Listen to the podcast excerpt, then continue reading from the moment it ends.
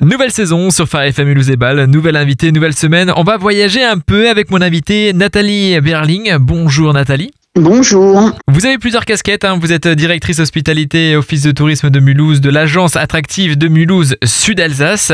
La place de la culture est importante de, dans la ville de Mulhouse. Pourquoi? Eh ben, Écoutez, vous savez effectivement que Mulhouse et sa région regorgent de musées incontournables euh, et d'une, d'une vie culturelle euh, intense. Euh, à pas louper, vous avez évidemment les journées du patrimoine. Auriez-vous les dates à nous communiquer? Les 16 et 17 septembre, où vous pourrez, ben, chaque musée proposera des animations spécifiques, il y aura des visites guidées spécifiques. C'est vraiment un moment à ne, pas manquer pour redécouvrir notre, notre région. Je souhaiterais revenir un peu sur les journées du patrimoine. Nathalie, un programme est-il déjà disponible? Alors, il sera disponible sous peu. Je peux déjà vous dire que euh, vous aurez euh, bah, des programmes spécifiques dans tous les musées. Par exemple, à la Cité du Train, euh, il y a le Salon du modélisme et puis aussi le départ de l'autorail Bugatti pour Molsheim. Vous avez aussi, peut-être, ce sera l'occasion pour vous de découvrir un nouveau musée aussi qui a ouvert là en juillet 2000 2023 là cet été à, Mulhouse, qui est le musée d'art contemporain d'Angerbo, qui est euh, un musée qui a été créé par euh, par un artiste qui est d'Angerbo, où il présente ses œuvres, mais aussi euh, où vous pouvez trouver tous les mois une exposition temporaire avec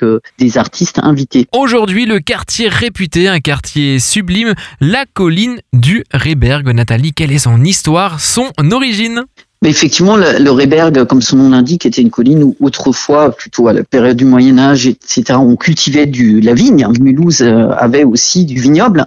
Et ensuite, c'est le quartier où les industriels ont érigé leurs grandes villas. Ça leur permettait aussi d'avoir une vue sur la ville et leurs usines. Aujourd'hui, euh, eh ben, des maisons exceptionnelles euh, et, et, aussi un cadre euh, verdoyant qui est lié à cette histoire. Et euh, je ne peux que vous conseiller de vous balader, même sans plan. Allez-y comme ça au hasard. Euh, vous croiserez. Il y a des rues, des petits passages très étroits comme ça qui coupent et qui vous permettent de passer à l'arrière de superbes jardins. Et puis vous pouvez apercevoir des maisons incroyables. Et puis sinon aussi, il y a Bildar et la maison du patrimoine qui propose des visites guidées du Réberg. La réservation est conseillée, la réservation est obligatoire. Comment on peut y faire ces visites guidées? Alors vous avez euh, les, dates des visites guidées sur le site de l'Office de tourisme, tourisme-mulhouse.com. Et sinon, pour réserver, c'est auprès de la maison du patrimoine Édouard Beuglin, qui est euh, qu'on peut visiter aussi. Hein. c'est juste à côté du temple Saint-Étienne, en plein centre-ville de Mulhouse. Quand on parle de culture, patrimoine, événements, de belles choses sont à voir hein, autour de Mulhouse, à visiter et surtout, vous avez beaucoup de ressources.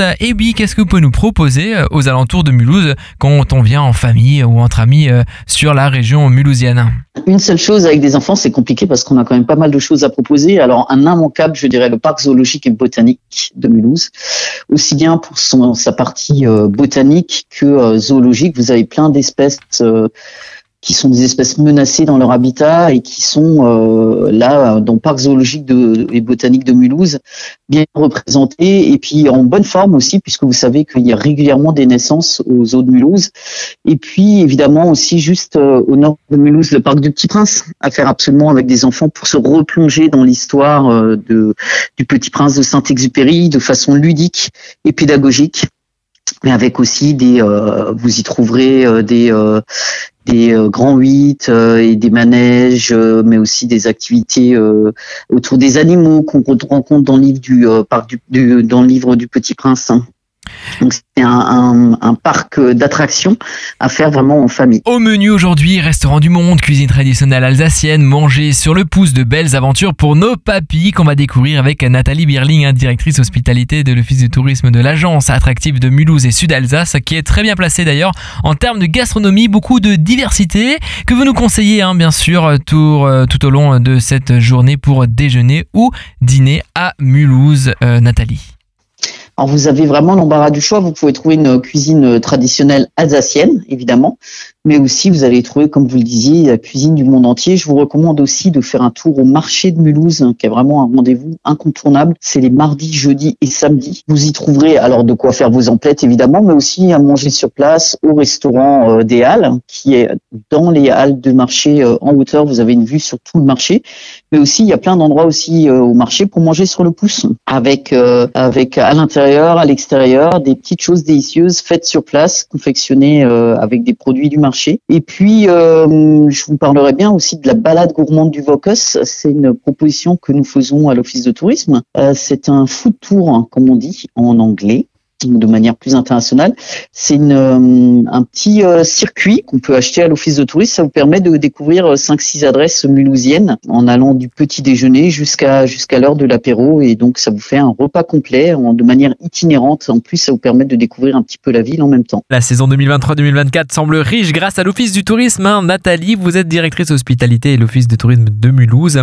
Les foires et les salons, dites-nous en plus là-dessus. Alors, bah, évidemment, un grand incontournable, c'est euh, les journées d'octobre au Parc Expo du 5 euh, au 15 euh, octobre. Alors, c'est à la fois un rendez-vous autour de la gastronomie, mais aussi un village d'artisans, de créateurs, et aussi on peut rencontrer des professionnels de la maison et du jardin. Et puis aussi l'occasion de visiter Foliflore, qui est une grande exposition florale qui se tient sur 10 000 mètres carrés, avec des jardins éphémères. Cette année, la thématique c'est sur les fruits et légumes. Et puis, je vous parlerai aussi du salon B 4.0 qui a lieu les 28 et 29 novembre, qui est un salon de l'industrie du futur, donc plutôt un rendez-vous professionnel avec 300 offreurs de solutions pour que les industries rentrent vraiment dans, euh, dans la transformation euh, numérique euh, de leurs entreprises. Et donc ça, c'est un grand rendez-vous national et international où il y a des conférences, des rencontres, des thématiques. C'est vraiment un rendez-vous professionnel à ne pas manquer. Et bien sûr, encore et bien de nombreuses choses sont en train d'être concoctées avec la belle équipe hein, de l'Office du tourisme. Vous pouvez retrouver tout ça sur leur site internet que vous allez nous rappeler, Nathalie. C'est tourisme-mulhouse.com. Et je rappelle que l'Office du tourisme à Mulhouse est situé au 1 avenue Robert Schumann près de Porte-Jeune, le centre commercial hein, où il y a encore beaucoup de nouvelles euh, enseignes qui, euh,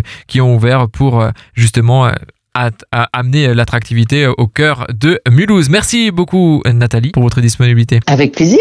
Et nous bien sûr on se retrouve lundi avec une nouvelle invitée. Bon week-end.